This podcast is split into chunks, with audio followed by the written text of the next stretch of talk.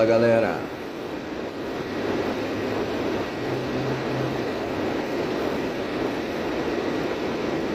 Obrigado, Augusto. Cara, os livros não têm ordem de leitura. Veja, porque os assuntos são bem diferentes, né? Então veja o que te agrada mais, o que te interessa mais.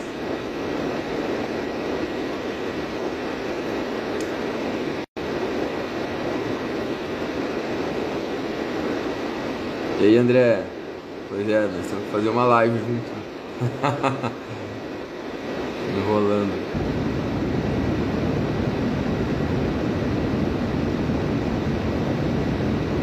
Pessoal, boa noite.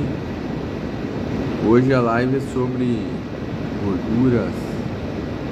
Hoje a minha semana é sobre gordura, né? Tem gente que deve estar de saco cheio já de eu falar de gordura. Mas eu acho que a galera gosta porque me perguntam bastante, né? E como eu gosto de falar disso também, porque eu acho que é um tema que tem muitas controvérsias, mais na rede social do que no mundo científico mesmo.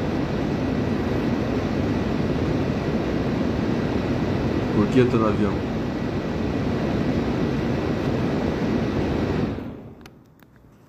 Ah não pessoal, foi mal, era o, computador, é o notebook aqui que tava atrás.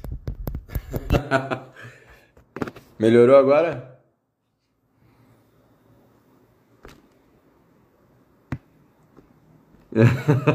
é o barulho do notebook que tá. O celular tá apoiado no notebook aqui. Tá, tá com barulho ainda? Tá. É, beleza.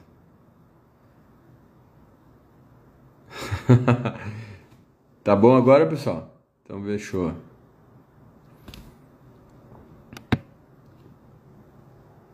É, eu tinha ligado aqui, mas acho que agora não tem barulho. Tá. Bom, pessoal, vamos lá então.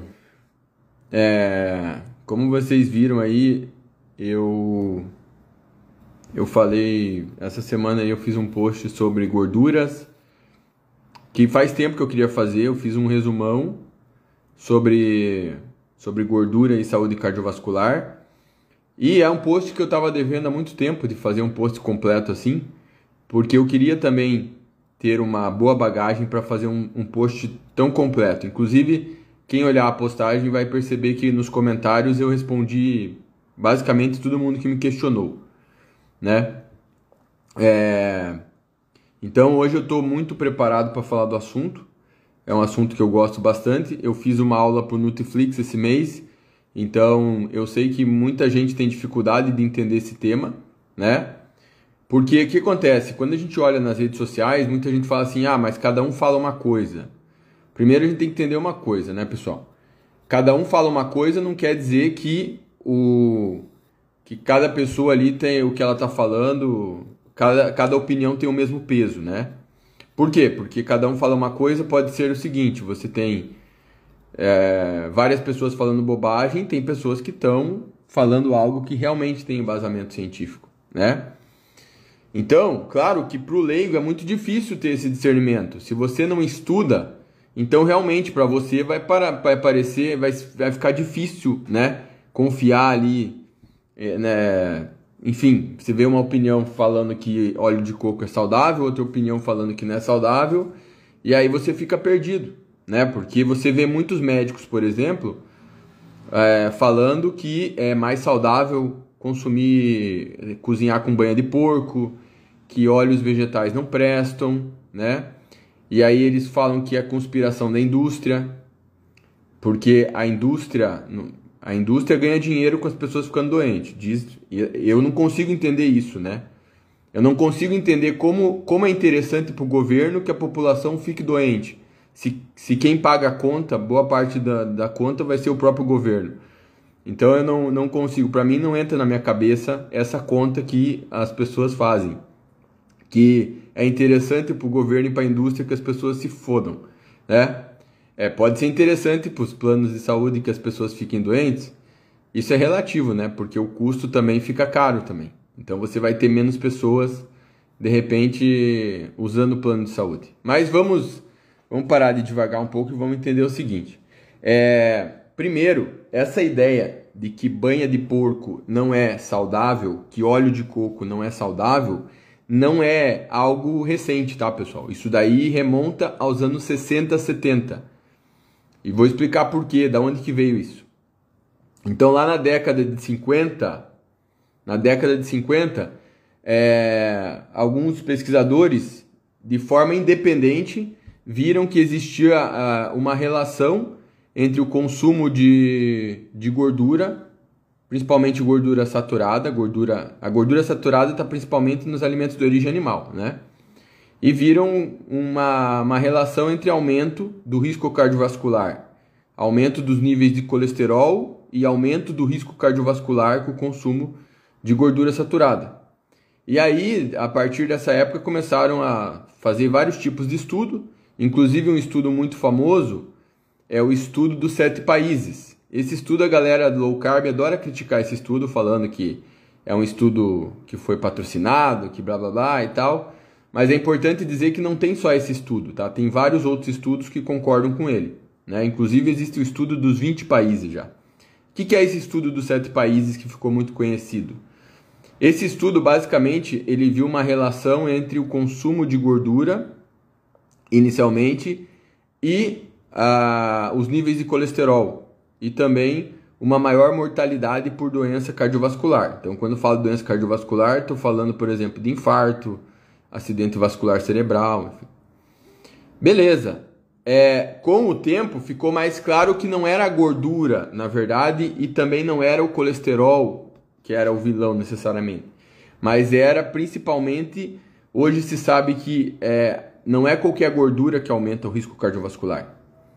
Então, quando você faz uma dieta, não necessariamente você precisa se preocupar com todo tipo de gordura que você come. Qual que são as gorduras que aumentam de fato os níveis de colesterol, o colesterol LDL? Porque assim, é o a gente tem o colesterol, ele é carregado por lipoproteínas, né? A principal lipoproteína que carrega colesterol para os tecidos é a lipoproteína de baixa densidade, o LDL. Então, essa lipoproteína que é chamada de colesterol ruim às vezes, tá? Não quer dizer que ela é ruim, mas de forma didática, quando você precisa explicar para uma pessoa muito leiga, é melhor falar isso, principalmente se a pessoa tem doença cardiovascular, que daí fica mais fácil dela entender. Então, o LDL, ele carrega colesterol para os tecidos. E a gente sabe que o colesterol ele é importante para a saúde, por quê? Porque é através do colesterol, por exemplo, que o nosso corpo sintetiza hormônios, né? Tá certo? Só que tem um detalhe. É, além, o colesterol também é importante para a fluidez das membranas plasmáticas, enfim.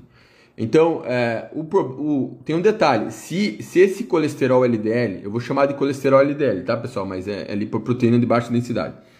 Se ela, se ela estiver muito elevada, ela pode aumentar a deposição de colesterol nas artérias, formando placas de gordura, né? Claro que é, não é só por isso que a pessoa vai, é, só porque ela tem um LDL elevado, que ela vai infartar a qualquer momento, não é assim. A aterosclerose, ela acontece de forma progressiva, ao longo de décadas. Na verdade, começa lá na infância já, né?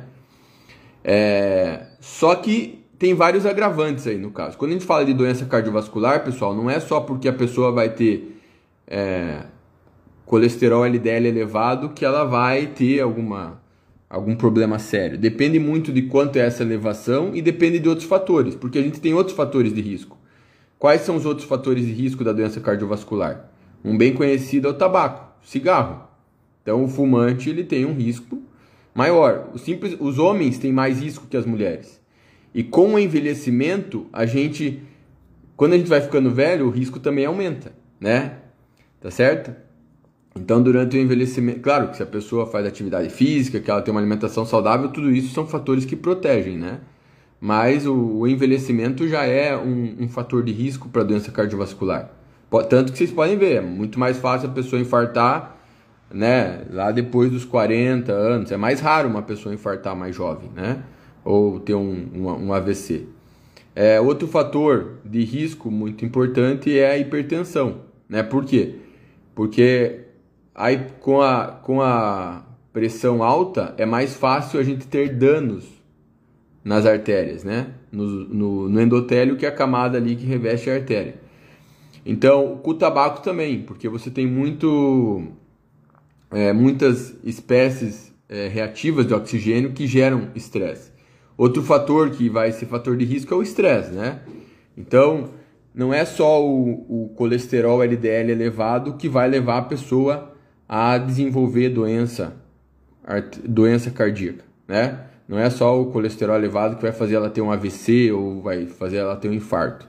Mas o colesterol é um fator de risco muito importante e é o principal fator de risco modificável. Modificável significa que você pode é, mudar o teu perfil lipídico, por exemplo, com mudanças no estilo de vida, certo? Então, é, essa relação entre é, gordura saturada, que a gordura saturada ela está principalmente, ela tá presente principalmente nos, nos alimentos de origem animal, mas tem bastante no óleo de coco também, né? Por isso que falam tanto do óleo de coco. Então, essa relação entre gordura saturada e colesterol LDL, lipoproteína de baixa densidade, ela já é conhecida desde os anos 60, 70.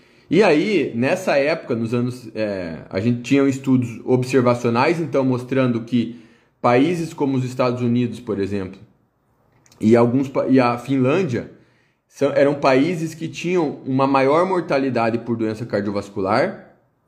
E nesses países as pessoas tinham maior consumo de gordura saturada e tinham níveis maiores de colesterol LDL. Então isso é um estudo observacional.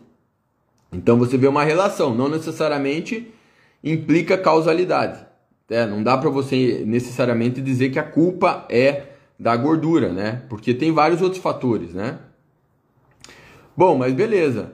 E aí, nessa mesma época, começaram a ser feitos estudos clínicos randomizados, que são estudos de intervenção. O estudo de intervenção é um estudo que você consegue ver causalidade porque você vai basicamente, né, resumidamente, você vai ter um grupo que vai consumir, por exemplo, uma dieta rica em gordura saturada, rica em gordura animal, por exemplo, manteiga, banha, carne, bacon, ovos, enfim. E você tem um grupo ali que vai consumir uma dieta com pouca gordura saturada e mais gordura mono e poliinsaturada. A gordura mono e poliinsaturada, o monoinsaturado é ômega 9, tá, pessoal? O ômega, o ômega 9 é a gordura mais abundante que a gente tem na dieta.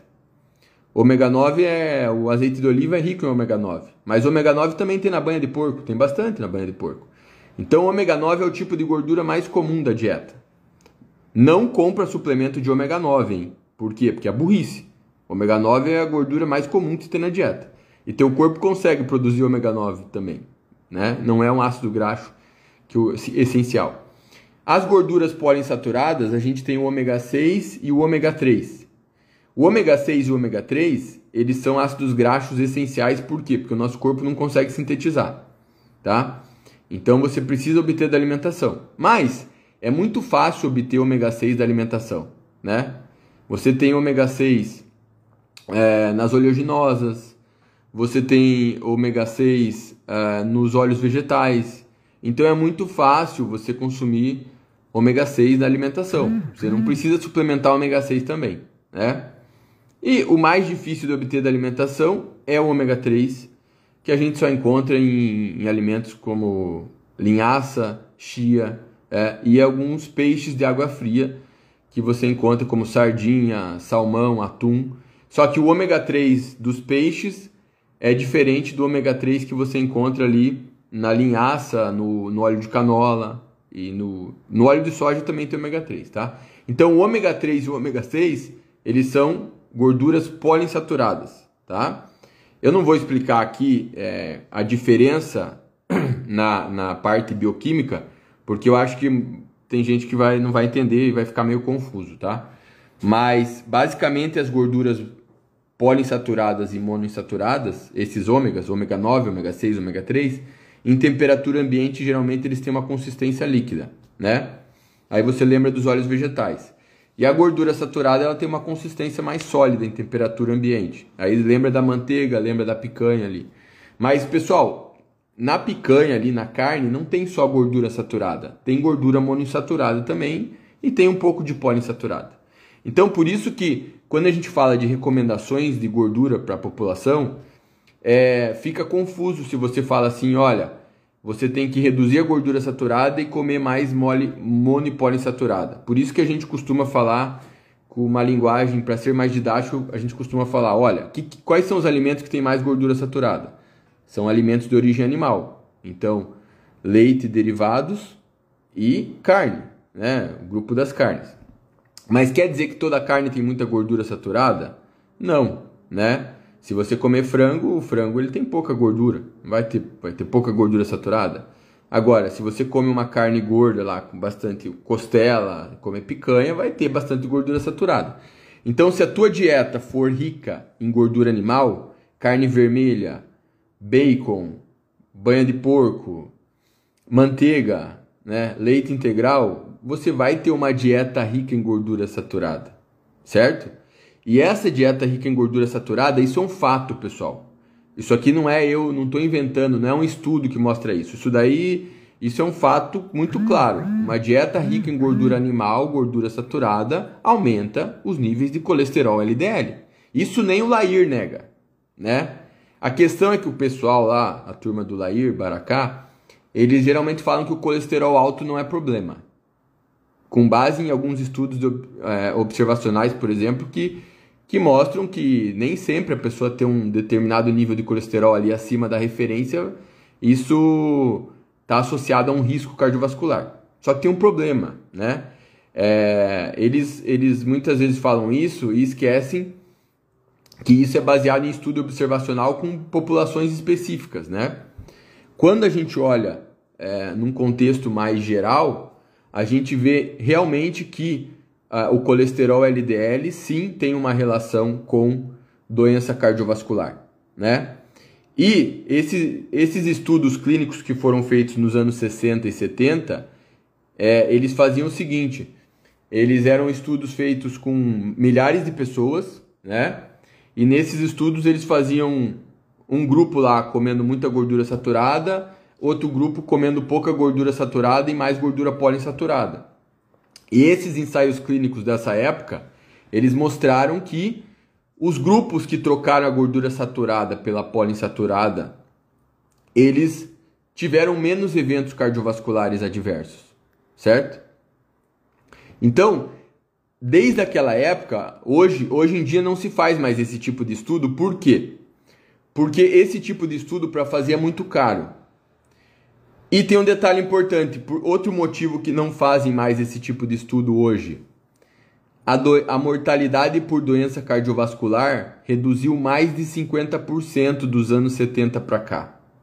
Então, pessoal, a recomendação das organizações de saúde, olha, veja que não é o Dudu que está falando.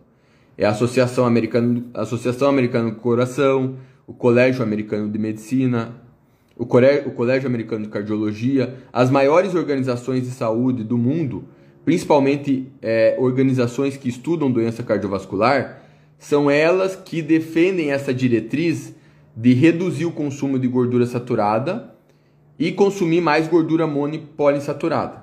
Então, é, mas não quer dizer que você precisa abolir a gordura saturada da tua dieta, até porque não dá, né?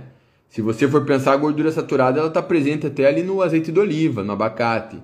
Então a recomendação é que a população não consuma mais do que 10% das calorias de gordura saturada. E se o cara tem um, os níveis de colesterol dele, o perfil lipídico dele alterado, muito alterado, por exemplo, um colesterol LDL muito alto, a recomendação é que a, o consumo de gordura saturada dele fique abaixo dos 7% e ele aumente o consumo de gordura monopoliinsaturada. Então, as diretrizes de saúde, veja só, não tem controvérsia entre as organizações de saúde. A controvérsia que vocês veem aí no Instagram, aí, que tem um monte de médico falando merda, tá? É cara que nem faz pesquisa científica. O Baracá da Vida, Sorrentino, esses caras nem estudam nada, não fazem pesquisa nenhuma. Então, se você for olhar os caras que escrevem as diretrizes, pessoal, é nego que está fazendo estudo lá, o cara está trabalhando em laboratório lá faz 30 anos. Então o cara não está falando. É, ele não está falando ali no, pra galera do Instagram. O cara está fazendo pesquisa lá? Os caras foda, os caras mais, mais foda aí do mundo que estão fazendo isso. Então, é, essas diretrizes, elas vêm lá dos anos 60 e 70. Então, hoje, morre menos pessoas do coração do que morria nos anos 70. A mortalidade reduziu mais de 50%. E tem um detalhe, o consumo de óleo vegetal, ele aumentou dos anos 70 para cá. Na década de 60, uh, 70, o consumo de óleo vegetal era na faixa de 3% das calorias. Hoje é na faixa de 7 a 8%. Então, o consumo de ômega 6 aumentou, porque os óleos vegetais eles são ricos em ômega 9 e ômega 6. O consumo de ômega 6 aumentou e a mortalidade por doença cardiovascular reduziu mais de 50%. E aí às vezes as pessoas vêm falar assim: "Dudu, mas eu tenho uma avó que comia banha de porco e viveu e tá com 100 anos". Cara, você sabe, você não é bobo. Você sabe que isso não é regra, é exceção. Porque se eu usar de exemplo os meus avós, se eu fosse, se eu, usar, se eu fosse usar esse argumento tosco, eu ia falar assim: vocês perguntam assim, eu tenho avó vivo? Não tenho. A minha avó, a última que morreu, morreu em 2001. Eu tenho o avô, o avô paterno morreu com 58 anos, a minha avó materna morreu na faixa dos 60, os meus avós maternos morreram na faixa de 60. Você vê que minha genética para longevidade, tô fudido, né? Só que ah, os meus familiares, os meus avós, eles consumiam uma dieta. A minha, principalmente os meus avós, os meus avós maternos. A dieta da minha avó era rica em banha de porco. Eu lembro de criança, né? É claro que eles comiam muito açúcar também, né? Mas eu não uso esse argumento porque eu sei que é tosco, é um estudo de caso. É, então, pessoal, as pessoas viviam menos antes é só você estudar um pouquinho ali sobre longevidade, você vai ver que as pessoas vivem mais hoje. Não estou dizendo que as pessoas vivem mais hoje de forma saudável. Por que, que a população vive mais hoje? Não é só, não é porque a alimentação da população está saudável, a gente sabe disso, né? É, a gente sabe que a população, do geral, não segue as diretrizes à risca, né? Por que, que a população vive mais hoje? Medicina, farma, por causa que a gente tem mais medicamentos hoje. Então, graças à evolução tecnológica, a população, claro, o cara vive 20 anos ali meio fudido de saúde muitas vezes, mas vive, né? Por exemplo, uma grande revolução da, da medicina são as estatinas. Tem gente que fala mal da estatina, mas eu gostaria que me explicasse como é que as pessoas morrem menos do coração hoje, né? Como é que as pessoas morrem menos do coração mesmo, né? Então, consumindo mais óleos vegetais, blá blá blá, enfim. Então, as pessoas vivem mais hoje em parte por causa das estatinas, né? A estatina é um medicamento que reduz o colesterol e está comprovadamente, comprovadamente reduz o, uh, o risco cardiovascular, né? A dieta pode ter um peso semelhante ao efeito da estatina? Pode. Se você tiver uma pessoa com colesterol elevado e ela fazer e ela tem uma dieta lá, por exemplo, rica em gordura animal e tal, e ela faz uma mudança radical na dieta dela, onde ela vai reduzir a gordura animal, gordura saturada, aumentar mais gordura mono e poliinsaturada, o benefício que ela tem na redução do perfil lipídico pode ser semelhante ao efeito da estatina. Claro que depend, dependendo do caso, né? Normalmente, se o cara tem, enfim, é, vários problemas, por exemplo, tem pessoas que têm hipertensão, diabetes, enfim. O cara que tem diabetes e hipertensão, ele tem mais fatores de risco para ter um infarto do que o cara que tem só o perfil lipídico alterado. Então, dependendo da alteração do perfil lipídico, a pessoa não precisa usar estatina, né? É, algumas mudanças ali em termos de estilo de vida já vão melhorar a saúde dela, principalmente reduzir a gordura saturada.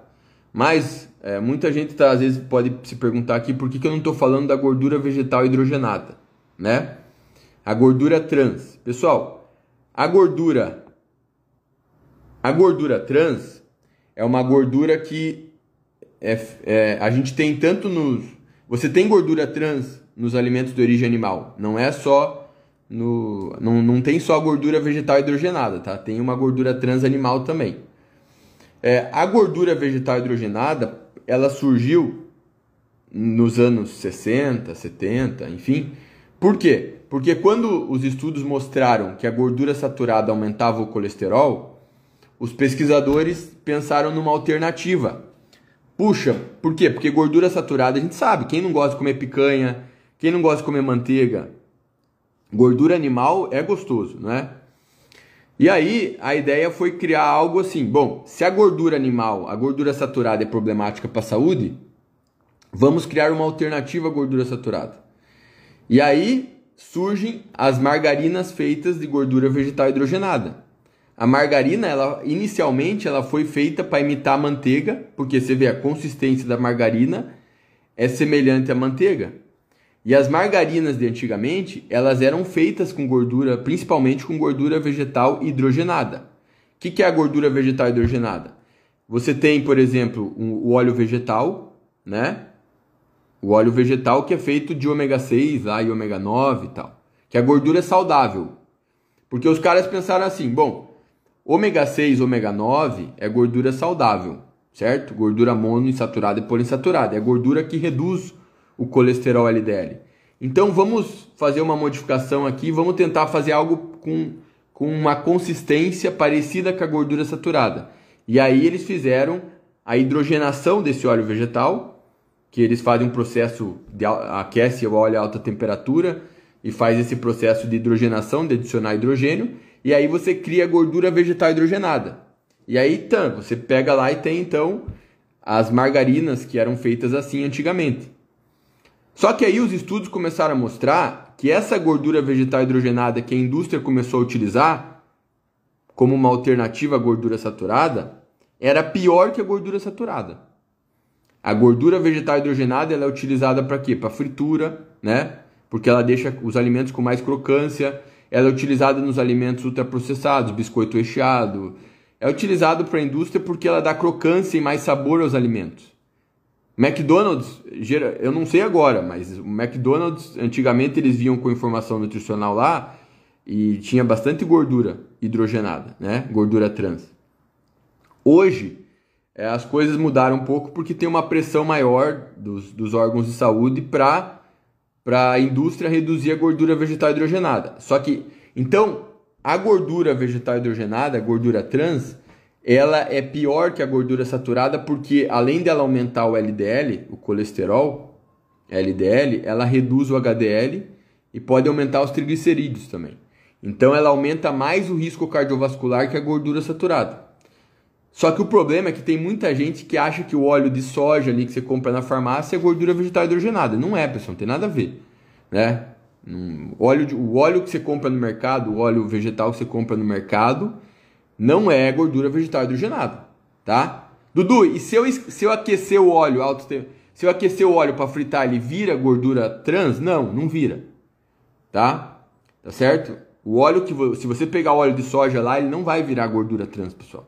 É, isso é uma bobagem que fala, tá? Mas a gordura trans que vem nos alimentos, principalmente alimentos muito industrializados e tal, é, hoje se vem em menor quantidade, por causa, porque hoje porque se você, vocês sabem que lá no rótulo dos alimentos tem que informar a gordura trans. E a maioria dos rótulos você vai ver que tem zero trans.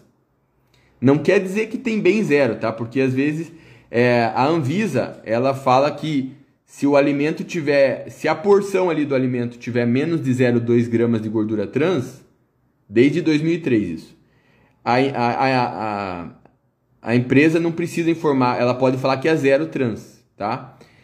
E aí o que acontece? Aí, por exemplo, você pode ver que às vezes algum, algum, algum produto lá você vai ver assim, no óleo, na, vai vir assim, 2,5 biscoitos recheados, porção de 2,5. Que porra é essa? Porção de 2,5? Por que, que não faz a porção de 3, né? Então, provavelmente eles fazem essa porção de 2,5 porque se colocasse três bolachas na porção, ia passar aquela cota e ia ter que informar no rótulo que tem gordura trans, tá certo? Então tem tem essa tem essa, infelizmente tem essas coisas aí, né? Mas assim, hoje é, os alimentos eles estão vindo com menos gordura trans, tá? Menos gordura vegetal hidrogenada. Tá certo? E as margarinas de hoje, pessoal, elas não são feitas com gordura trans, tá?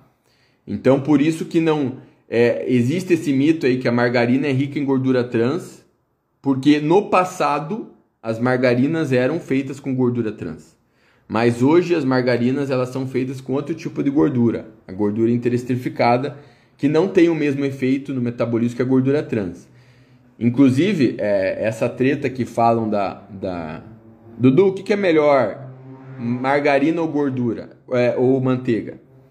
Os estudos, se você pegar quase todos os estudos que eu vi comparando margarina com manteiga, é, a manteiga é pior para o perfil lipídico, tá certo? E aí alguém fala assim, ah, Dudu, mas a margarina tem um monte de ingrediente, é, a manteiga é só feita com leite, blá blá blá, é menos processada. Eu, eu concordo com você a manteiga é menos processada. Mas, quando você olha os estudos ali nos efeitos no perfil lipídico, a manteiga é pior para o perfil lipídico que a margarina. Tá certo? Uh, agora, você quer dizer assim, ah, então posso me encher de margarina? Não, eu não recomendaria isso, obviamente, né? Mas para uma pessoa que tem um nível de colesterol elevado, é, comer ma manteiga é pior do que comer margarina né? Inclusive hoje a gente tem margarinas que são ricas em fitoesteróis e esses fitoesteróis eles têm um benefício ainda maior para melhorar o perfil lipídico. Então essa confusão de falar que a margarina é rica em gordura trans vem do fato que no passado elas eram feitas com gordura trans, gordura vegetal hidrogenada. Mas hoje não, tanto que você vai ver lá no mercado, vai estar tá lá é, zero gordura trans, né? Tá certo? E e um fato importante aí, pessoal, sobre os, os óleos vegetais é o seguinte: o, tanto o, o óleo de canola como o óleo de soja, o óleo de girassol, eles são ricos em gorduras monoinsaturadas e poliinsaturadas. Eles têm gordura saturada também, né? Mas olha que contrassenso, veja bem. O cara fala, a, a pessoa que fala que o óleo de coco é saudável, ele também fala que o azeite de oliva é saudável. Vocês sabem que o azeite de oliva é o cara menos polêmico da nutrição. Todo mundo concorda que azeite de oliva dá-lhe pode comer que é saudável, né? né? Isso aí todo mundo fala. Mas olha, olha, olha o contrassenso. O azeite de oliva ele é rico em gordura monoinsaturada. O óleo de coco ele é rico em gordura saturada, né? O efeito do azeite de oliva e do óleo de coco no perfil lipídico é diferente, é completamente diferente. Então, como que você vai colocar o, óleo de coco, a banha de porco no mesmo barco que o azeite de oliva? Não faz sentido. O, o azeite de oliva é mais parecido com o óleo de canola do que com o óleo de coco, né? O óleo de canola, o nome canola, não é porque tem uma planta chamada canola, tá? É, o óleo de canola é feito de uma planta chamada couza. E aí a galera. o, é, lá nos Estados Unidos, nos anos 90, teve um cara que fez um e-mail fake news lá. E ele falou um monte, falou que, que essa planta era tóxica, que nego perdia. Tinha umas coisas bizarras, tipo assim, a pessoa amputou o braço porque consumiu óleo de canola, coisa assim. É muito bizarro a parada, o e-mail. E esse e-mail fake news, ele se popularizou. E aí, por isso que o óleo de canola tem essa fama negativa, por causa de uma fake news dos anos 90. Tá? Então, isso que o Lair fala do óleo de canola é baseado nesse meio aí, fake news total. Por que que acontece? A couza, que é a planta, o óleo de canola é na, poderia ser chamado de óleo de couza. A couza é uma planta que ela é rica em ácido erúcico. E esse ácido erúcico, ele é tóxico para o organismo, né? Mas graças à engenharia genética, é, é, os canadenses eles desenvolveram, eles fizeram uma variação genética na couza, que eles conseguiram produzir uma couza que é que tem pouco ácido erústico. Ela tem pouco a ponto de não ser tóxico, tá, pessoal? Por isso que o óleo de canola, a sigla é óleo de can... óleo canadense, porque foi desenvolvido lá no Canadá. Ou seja, eles consomem muito lá no Canadá, óleo de canola, que é o óleo de couza, tá? Mas é uma couza com pouco, com baixo ácido erústico. Então, O óleo de canola ele não é tóxico, não tem nem estudo mostrando toxicidade dele, tá? Isso aí é, então falar isso é uma bobagem. O óleo de canola e o óleo de soja, eles são mais parecidos com o azeite de oliva do que do que o azeite de oliva ser parecido com o óleo de coco. Não tem nada a ver. Se você comparar a composição do, de gordura do óleo de coco com o azeite de oliva, não tem nada a ver. E o efeito no perfil lipídico do óleo de coco e da banha de porco é o oposto do azeite de oliva. Porque a banha de porco e o óleo de coco, eles aumentam o colesterol LDL, o que pode levar à progressão da aterosclerose, diferente do azeite de oliva né? Que tende a reduzir o colesterol LDL. Só que se vocês perguntarem assim, Dudu, é, qual que reduz mais colesterol? O LDL? É, o óleo de soja e o óleo de canola, eles têm mais ômega 6 que o azeite de oliva. O azeite de oliva tem muito mais ômega 9. Então, o, o efeito no perfil lipídico do, do óleo de canola e do, do óleo de soja tende a ser superior. A galera tem preconceito com óleo de soja porque aqui no Brasil ele é transgênico, né? Mas assim, pessoal, não tem nenhuma relação aí dele ser transgênico com com aumento de algum risco comprovado, tá, para a saúde. É, se você tem medo, né, pode pode tentar usar outra opção de óleo vegetal aí, mas eu acho que um medo desnecessário, porque uh, os estudos, o óleo de soja é o óleo mais utilizado no mundo, o óleo vegetal mais utilizado no mundo. Então, se ele realmente fosse maléfico para a saúde, ia ter uma porrada de estudo mostrando esses efeitos deletérios do óleo de soja na saúde. E não tem, tá? No geral, se você vai pesquisar sobre óleo de soja aí na, no PubMed, você vai ver que os estudos mostram que o, o óleo de soja ele é benéfico para o perfil lipídico. Inclusive, ele não aumenta a inflamação e nem aumenta a oxidação. Né? Tem, uma, tem um estudo aí de, desse ano até, se não me engano, uma revisão, tá bom? É, mas se você tem medo de usar óleo de soja, usa o azeite de oliva, tá bom? Ah, eu tenho medo de usar. Beleza, né? Eu entendo. Ah, o grau de conhecimento aí de cada um pode variar e é, é, é, mas o tanto o óleo de soja como o óleo de canola eles têm ômega 3 também, tá? O azeite de oliva não tem ômega 3. Ele tem muito quase nada de ômega 3, né? O óleo de, de canola e o, o óleo de soja eles têm ômega 3. Uh, que mais? Então, é, essa ideia de, de reduzir, de, essa ideia de que a banha de porco é saudável, óleo de coco é saudável, não tem pé nem cabeça, tá? Dudu, quer dizer que eu tenho que abolir isso da dieta? Não, se você pode usar óleo de coco e banha de porco na dieta, desde que você use uma quantidade moderada ali. E tudo vai depender do teu perfil lipídico também, né, gente? Depende da quantidade que você usa. Por quê? Porque você pode ter gordura saturada na dieta.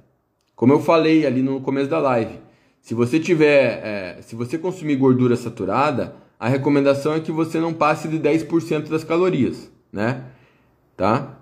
É uma recomendação genérica, não quer dizer necessariamente que você consumir 12% de gordura saturada vai foder teu colesterol. Depende da tua genética. Tem gente que isso daí pode ser uma quantidade que vai é, interferir muito no perfil lipídico. E tem pessoas que não vai, o cara não vai mudar quase nada. Então, a relação da, da quantidade de gordura saturada é uma recomendação geral para a população. E vou te dizer o seguinte: se você tiver numa dieta para ganhar massa muscular e você comer e você tiver em superávit calórico, você tem um risco maior de aumentar mais o colesterol. Se você tiver em déficit calórico perdendo peso, a tendência é que teu colesterol diminua, principalmente se você perder bastante gordura. Então, quando alguém fala assim, Dudu, eu quero melhorar o meu perfil lipídico, é, primeiro tem que ver se o cara está obeso, né? Se ele tiver obeso, o simples fato dele perder peso vai, vai reduzir os níveis de colesterol LDL dele. E outra modificação muito importante é reduzir o consumo de gordura animal, gordura saturada, e aumentar o consumo de gordura monoinsaturada e poliinsaturada. Então, se você vai aumentar monoinsaturada e poliinsaturada, o que, que você faz? Você pode consumir mais os óleos vegetais, oleaginosas, castanhas, nozes, abacate. Então todos esses alimentos eles são ricos em gorduras monoinsaturadas e poliinsaturadas, né? É, sobre a questão do ômega 3, é, a recomendação é que você consuma pelo menos duas porções de peixes na semana que tem ômega 3. Não é qualquer peixe que tem ômega 3, tá, pessoal? O peixe que tem ômega 3 é sardinha, salmão, atum, tilápia não tem ômega 3, tem quase nada. Se você não consome esse tipo de peixe, aí você pode suplementar ali um grama de ômega 3 por dia. Mas uma coisa importante, ômega 3 ele não reduz o colesterol LDL, tá? Quem reduz o colesterol LDL, principalmente, é o ômega 6, que tem bastante nos óleos vegetais. O ômega 3 ele tem mais efeito nos triglicerídeos. Então, quando a pessoa tem um nível de triglicerídeo elevado, né? O que, que pode aumentar triglicerídeo? Principalmente o consumo de carboidratos refinados, tá? Então, quando você tem uma dieta rica em é, gordura saturada, também aumenta triglicerídeo, tá? Então, gordura, uma dieta, uma dieta tipo ocidental, o que, é dieta tipo ocidental? Lembra do fast food, né? A dieta que a gente consome muito no ocidente é a dieta estilo pizza, cheeseburger, batata frita. Então esse tipo de dieta é rica em gordura saturada e também é rica em carboidrato refinado, que está presente ali no pão branco, né, farinha branca, enfim, e açúcares, né? Então tanto a gordura saturada como os carboidratos refinados aumentam os triglicerídeos. Se você tem triglicerídeo elevado, você tem que focar em diminuir a ingestão calórica e consumir mais carboidratos integrais, ricos em fibras, né? Então vai consumir mais feijão, vai consumir entre arroz branco e integral não tem muita diferença, né? Mas enfim, consome mais vegetais, consome mais frutas, consome mais leguminosas como ervilha, feijão, enfim. Uh, e diminui o consumo de carboidrato refinado. Então, quando fala carboidrato refinado, estou falando de é, doces, é, massas, enfim, né? alimentos com pouca fibra. Então, quando você tiver em déficit calórico perdendo peso, o triglicerídeo tende a cair, né? assim como o LDL. Mas se o triglicerídeo do cara é muito elevado, ele pode suplementar o ômega 3, que tem um benefício bem interessante, então, para reduzir triglicerídeo, tá? Mas tem muita gente que suplementa ômega 3 achando que vai melhorar o perfil, é, melhorar o LDL, não vai. O que melhora o LDL mesmo é você reduzir a gordura saturada e aumentar o ômega 6 e o ômega 9, né? Principalmente o ômega 6, que vem dos óleos vegetais. Tá certo? Então essas são as recomendações. Então por isso que uma dieta saudável, estilo dieta mediterrânea, é uma dieta que você tem ali é, grãos integrais, frutas. Fibrato é um medicamento, sim, que vai reduzir, reduz bastante. Eu não estou falando de medicamento aqui, tá? Eu estou falando mais da nutrição, mas o fibrato, quando a pessoa tem, ômega, tem um triglicerídeo muito alto, aí tem que usar fibrato também, né? Para reduzir. Só ômega 3 pode não ser suficiente, tá? Uh, mas assim, pessoal, se você tem um perfil lipídico legal e tal, você não precisa ficar suplementando doses excessivas de ômega 3. Suplementa ali um grama por dia de EPA e DH, tá? A soma dos dois dando um grama tá ótimo. Então, se você não consome peixes, né? É, usando ali duas cápsulas, geralmente vai bater essa quantidade, tá bom? Tá? E ômega 6 e ômega 9 não faz sentido suplementar porque você encontra nos alimentos com facilidade, né? Tá? Então, é, Fechando aqui, pessoal, é, a ideia com vocês, é, eu, é, eu queria citar um, um, exemplo que foi feito na Finlândia. Na Finlândia, nos, nos anos 70, é, as pessoas morriam, né? A mortalidade por doença cardiovascular era muito alta, né? E eles fizeram um experimento a nível nacional na Finlândia, inclusive é, em parceria com a indústria, né? Eles instalaram uma indústria de óleo vegetal lá no país, tudo. E, a, e, e, e, nessa mudança, nesse, nesse experimento a nível populacional, começou em 1972. Os homens reduziram o, é, o fumo também, o cigarro foi reduzido. A dieta foi modificada então, né? A, a redução de houve uma redução da gordura animal e aumento do consumo de óleos vegetais e a mortalidade por doença cardiovascular lá na Finlândia é, diminuiu muito. Né? Se não me engano, entre os homens diminuiu quase 50%. Graças a essas mudanças de estilo de vida, né?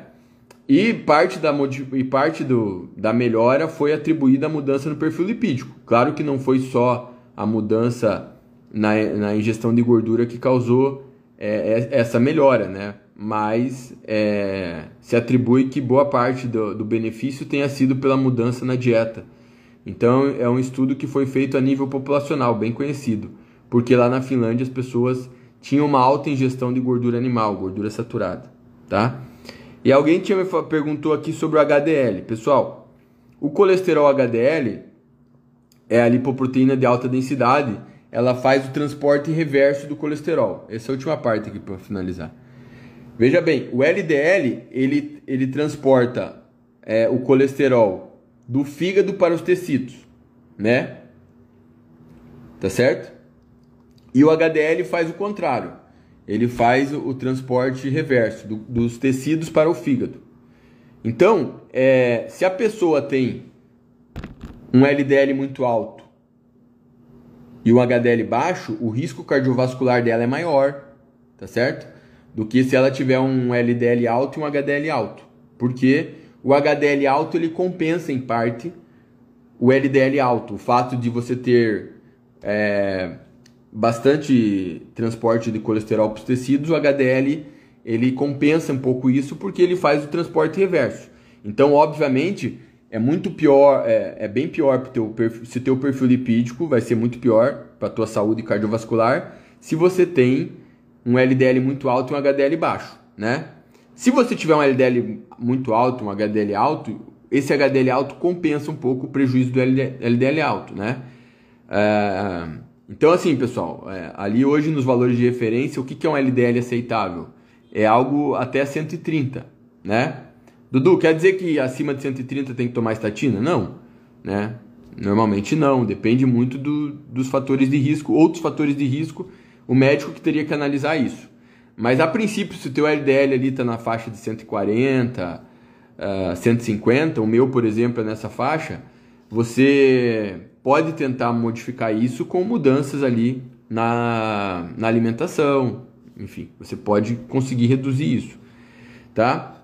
É, só que você tem um agravante se você tem um HDL baixo, né, pessoal? Porque um HDL baixo é um fator de risco para doença cardiovascular. Só que os estudos mostram que quando você reduz o LDL, você diminui o risco cardiovascular, geralmente, né? É, pelo, mas ao contrário do, da redução do LDL, por exemplo, a gente tem medicamentos como a estatina, que é, que é bem conhecida por reduzir a doença cardiovascular, a progressão da doença cardiovascular. Os medicamentos para aumentar o HDL, os estudos não mostram redução do risco cardiovascular. Então, se você tiver um, LD, um HDL baixo e você usar uma niacina para aumentar o HDL, isso não vai diminuir o teu risco cardiovascular. Por isso que você precisa saber por que, que teu HDL está baixo? Se for por fatores genéticos, não tem muito o que fazer, né? Tá certo? Agora, se teu HDL estiver baixo porque você está usando esteroide, aí você deveria o quê? Interromper o uso de esteroide, principalmente se o HDL estiver lá na faixa abaixo de 30, na faixa dos 20, né? E o LDL estiver muito alto. Então eu costumo falar para a galera, porque esteroide anabolizante ele costuma reduzir o HDL e tem alguns esteroides que reduzem muito o HDL. Por isso que eu não. É, os esteroides como estanozolol, a própria oxandrolona, os 17 alfoquilados, eles reduzem muito o HDL. Então, por isso que esse tipo de esteroide não é interessante a pessoa ficar usando direto, né?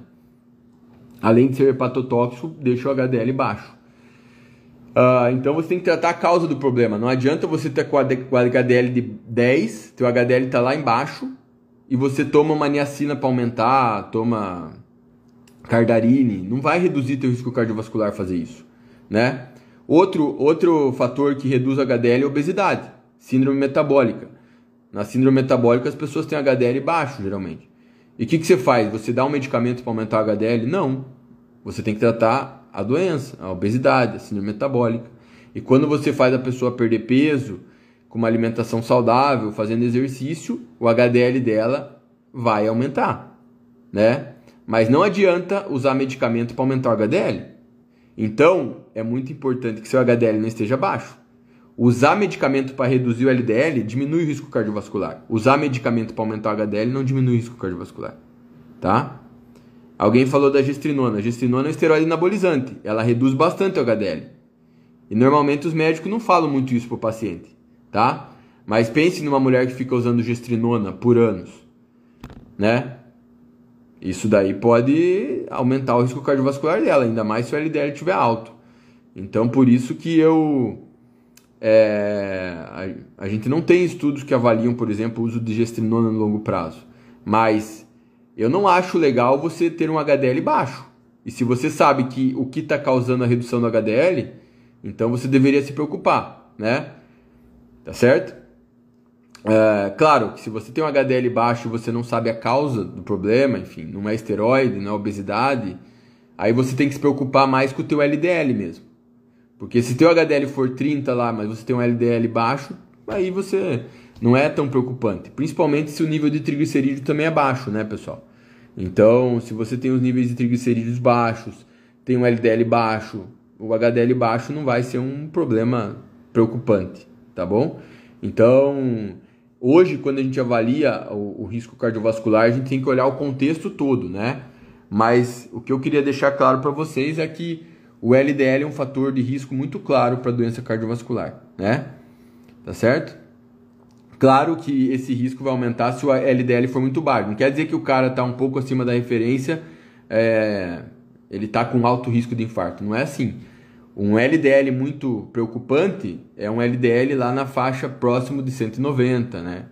Mas, obviamente, se, se tiver acima do 130 ali, é interessante que você faça alguma coisa para reduzir, né? Principalmente em termos de mudanças na dieta, na alimentação, dentro do possível, né? Galera, deixa eu ver aqui. É, tá acabando meu tempo aqui, deixa eu, deixa eu falar para vocês. É, eu tenho esse mês eu fiz uma aula no no Nutriflix que eu falei sobre o consumo de gorduras e a saúde cardiovascular. Então quem assinar o Nutriflix Pessoal, tá lá, tá bem mais completo do que eu falei aqui. Lá e tá com slide, lá tá com todo o conteúdo, com as, com as referências, né? É, quando eu faço a live aqui, eu não tenho como ficar mostrando referência para vocês e tal. Então, quem se incomoda com isso, vai lá, assina no Nutriflix, tem uma porrada de referência. É, o Felipe Almeida, inclusive, ele vai dar uma aula mês que vem sobre exames laboratoriais e colesterol, que vai complementar a minha aula. Então, na, na minha aula, eu falo mais da parte nutricional, a relação das gorduras com a saúde cardiovascular. Lá, lá eu falo em detalhes sobre ômega 6, ômega 9, ômega 3, gordura saturada. E no mês que vem o Felipe vai falar dos exames, da parte do, do análise do perfil lipídico e vai falar do colesterol, tá bom? Então, quem assinar o Nutriflix esse mês vai ter acesso a essas aulas e, e outras aulas que tem. Então, se você assinar o Nutriflix hoje, você tem acesso a uma mais de 15 horas de aula lá, tá, pessoal? Tem aula pra, tem conteúdo pra caralho, tem conteúdo de tem conteúdo de eh, nutrição comportamental, fisiologia do exercício, tem aula de hormônios lá, tem uma aula sobre hormônio do crescimento, tem uma aula sobre tem vários conteúdos de nutrição esportiva, né? Semana mês passado eu dei um curso lá de proteínas e hipertrofia muscular, então quem assinar tem acesso a esses conteúdos anteriores. Tem uma aula sobre é, cálculo de gasto energético e cálculo de dieta. Então, eu acredito que o Nutriflix é a melhor plataforma de nutrição, principalmente aí para a galera da nutrição, mas quem é da educação física curte bastante também. Quem é da medicina vai, vai aproveitar muito porque tem, tem conteúdos diversos, tá? E é R$ 49,90 só. Detalhe, tá, pessoal? Funciona igual Netflix. Você assina por um mês, pode assistir as aulas quantas vezes quiser. Só que depois que vencer o mês, você não tem mais acesso às aulas, só se você renovar, tá bom? É... Não dá para baixar as aulas porque senão seria muita mamata, né? o mensal é R$ 49,90. Se você assinar semestral, você tem mais desconto. Semestral acho que está 199. Então semestral é melhor, tá? É. E todo, toda semana tem aula nova. Então, por exemplo, essa semana a minha aula tem a minha aula de gorduras. Semana que vem tem aula do Felipe nova de crononutrição, um assunto bem alto aí. Não, Pedro. Nada a ver. É, o Netflix tem muito mais gente além de mim falando lá, tá? Cara, é, sempre que eu lanço conteúdo novo, tem muita coisa nova, tem, tem conteúdo novo de qualidade, tá? O Netflix é não vai vai bem além dos tem, tem conteúdos obviamente que não tem nos meus livros, então não dá para comparar porque tem outras pessoas dando aula lá. Dá para parcelar sim, Márcio. Se não me engano, dá para parcelar, tá? Dá uma olhada lá. Uh, então, galera, quem não assinou no Nutriflix, assine, não vai se arrepender. A galera que está assinando dá um feedback muito foda para mim, tá? É, os feedback tem, tem cursos lá no Nutriflix, tá? Não é só aula. Tem, tem algumas aulas lá que eu chamo de curso porque duram duas horas, é, uma hora e meia. Então tem muito conteúdo lá e, e mês que vem, por exemplo, eu vou dar uma aula lá no, no Nutriflix sobre dieta para hipertrofia muscular. Então vai ser bem bacana aí. Vou, vou ensinar a montar a dieta para hipertrofia. Vai ter uma aula sobre fisiologia do treinamento para hipertrofia. Então uma, vai ter uma aula de farmacoterapia da obesidade. Então tem vários professores que dão aula no Netflix, tá bom? Não tem certificado. Só tem conhecimento. Conhecimento com os melhores profissionais do Brasil, tá? Então, os melhores nutricionistas do Brasil estão no Netflix, tá? O uh, ah, que mais que eu falar para vocês? Galera que é nutricionista, último recado aqui. Dia 11 e 12 de dezembro tem um curso, o, o melhor curso que eu, que eu vou dar para nutricionistas e profissionais de saúde, que é o curso Imersão em Emagrecimento e Metabolismo. É um curso para quem, principalmente para quem acabou de se formar ou está meio perdido e quer, quer, quer dar um atendimento diferencial, quer aprender como eu trabalho faz esse curso aí dia 11 e 12 de dezembro, tá? É um curso que eu já divulguei, já vendeu 50% das vagas. É um curso elitizado mesmo, tá certo? É um curso que é para ter poucas pessoas porque vai ter muita interação comigo, tá? Então, é um curso que é um valor diferenciado, tá? É, o, valor dele é 1.490, agora esse lote tá com 300 reais de desconto, mas logo vai virar o lote, tá? Então, é o melhor curso que eu já dei, podem ter certeza, porque vai ser 20 horas de aula comigo, dá para fazer presencial lá em São Paulo, mas quem não puder fazer presencial pode fazer online ao vivo. Só vai ser disponível ao vivo, tá?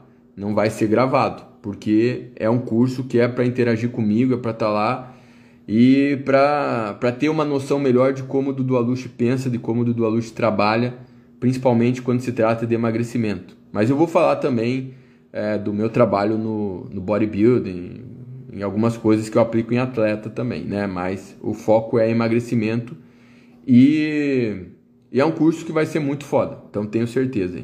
Quem, quem, quem fazer vai me agradecer porque é o, é o conteúdo mais foda que eu já, já vou disponibilizar. Beleza? Pessoal, espero que tenham curtido a live.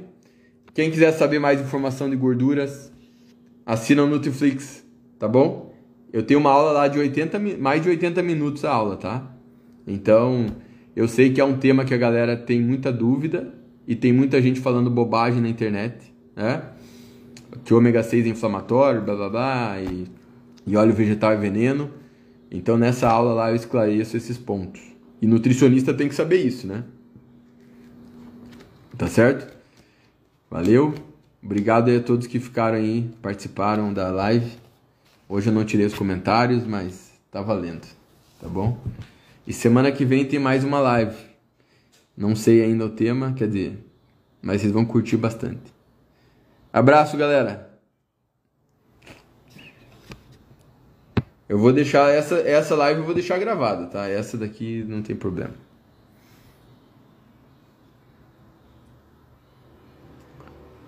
Abraço, Braga. Esperar dar o time aqui final mesmo.